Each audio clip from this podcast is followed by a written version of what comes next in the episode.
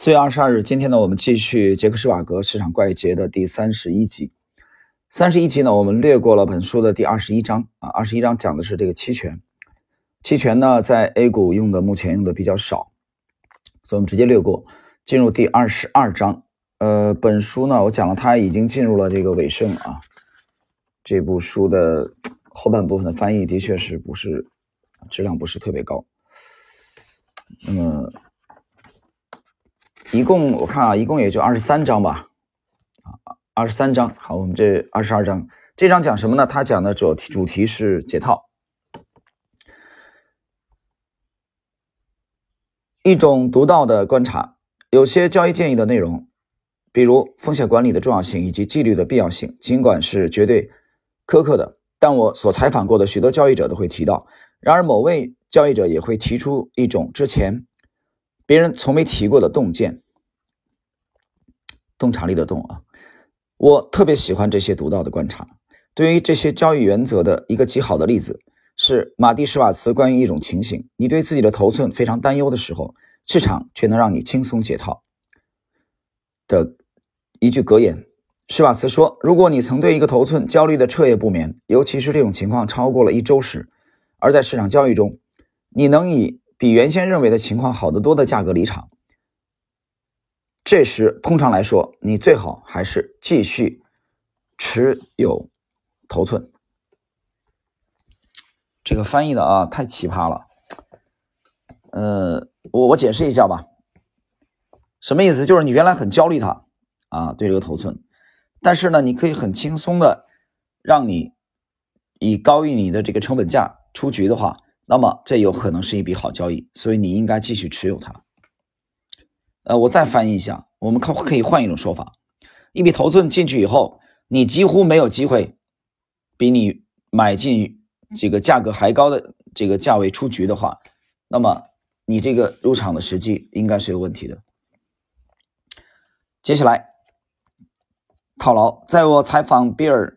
利普舒茨的时候，他所讲述的一件事，正好能为施瓦茨做出的观察，啊，这个来作为一个案例。那是在他的交易生涯第一次真的被吓到了。当时他正为所罗门兄弟公司交易一个非常大的自营的外汇账户。那是一九八八年的秋天，利普舒茨预期美元对于德国马克会贬值。他解释道，由于当时市场处于一个不太活跃的时期，他的头寸规模要比正常情况下大得多。他对美元。对德国马克的做空规模达到了三十亿美元。那是一个周五的下午，米哈伊尔·戈尔巴乔夫在联合国发表了一场演讲，宣布苏联将裁军。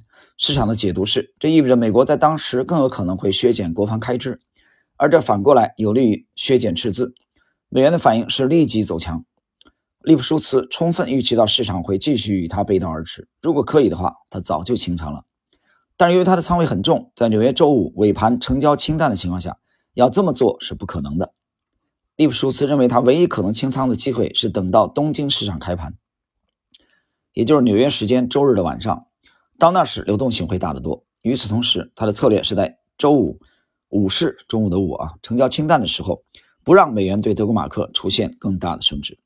所以，为了尽力让美元相对于德国马克实现贬值，利普舒茨又另外。抛掉了三亿美元，市场就像海绵一样吸掉了这份大单，甚至没有一丁点的破绽。利普舒茨清楚自己麻烦大了，他走到公司董事长面前，说道：“我们遇到麻烦了，怎么了？”董事长问。利普舒茨回答：“我在对美元做空，而我误判了自己在市场上的流动性。我已经尽力让市场下跌，但没有用，而且我没有办法再把美元。”接回来，董事长平静地问道：“我们的处境如何？”“我们已经跌到七千万到九千万美元的水平了。”利普舒兹回答。“那你的计划呢？”利普舒兹回答：“待东京市场开盘时，我必须要看一下交易情况。我打算到时将一半的仓位平仓，并就此退出。”那个周末，利普舒茨过得战战兢兢。之后，当东京市场在周日晚上开盘时，美元出现了下跌，市场给了利普舒茨脱身的机会。然而，利普舒茨放弃了先前在东京市场早市时将一半仓位平仓的打算。相反，他在等待美元继续下挫。最终，他在欧洲市场开盘的时候以亏损一千八百万美元的代价将全部仓位平仓。相对于之前那个星期五的下午，下跌幅度是差不多是这个数额的五倍，啊，也就是说，差不多是跌到了他这个损失了九千万美元啊，这似乎就像是取得了一场巨大的胜利。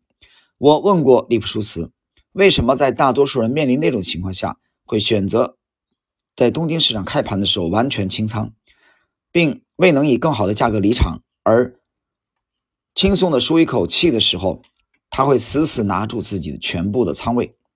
他回答：“我之所以没有在东京市场开盘的时候就离场，原因就是这是个错误的交易决定。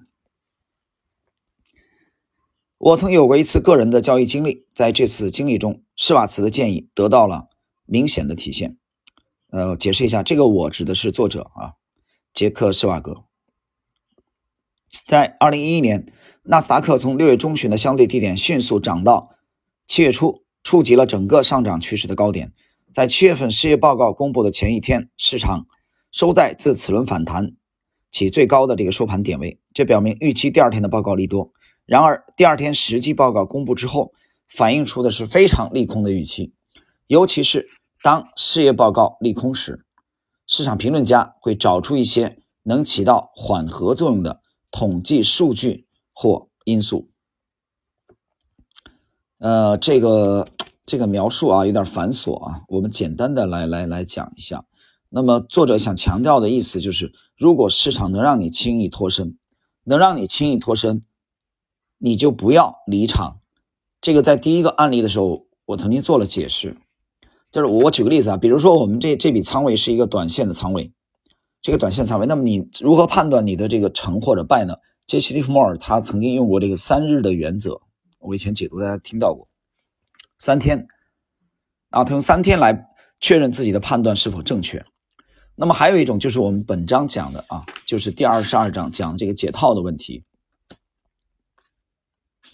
呃，我们考虑这样的一种场景：当你入场之后，你这个头寸啊，你这笔持仓几乎没有机会以高于你的成本价出局的话，那么你这笔交易这个择时的。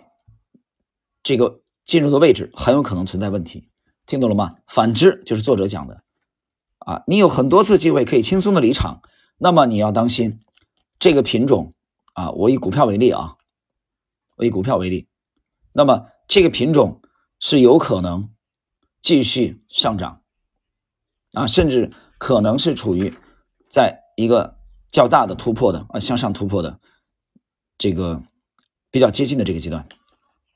大家听明白了吗？其实这个就是重视市场的语言啊，这是我们今天三十一集讲的。呃，与此相对应的这个时刻的所谓的基本面，看起来并不是那么重要了啊，所以这一节的内容啊，大家需要认真的去体会一下。好，我们今天的这一集第三十一集的内容啊，就到这里。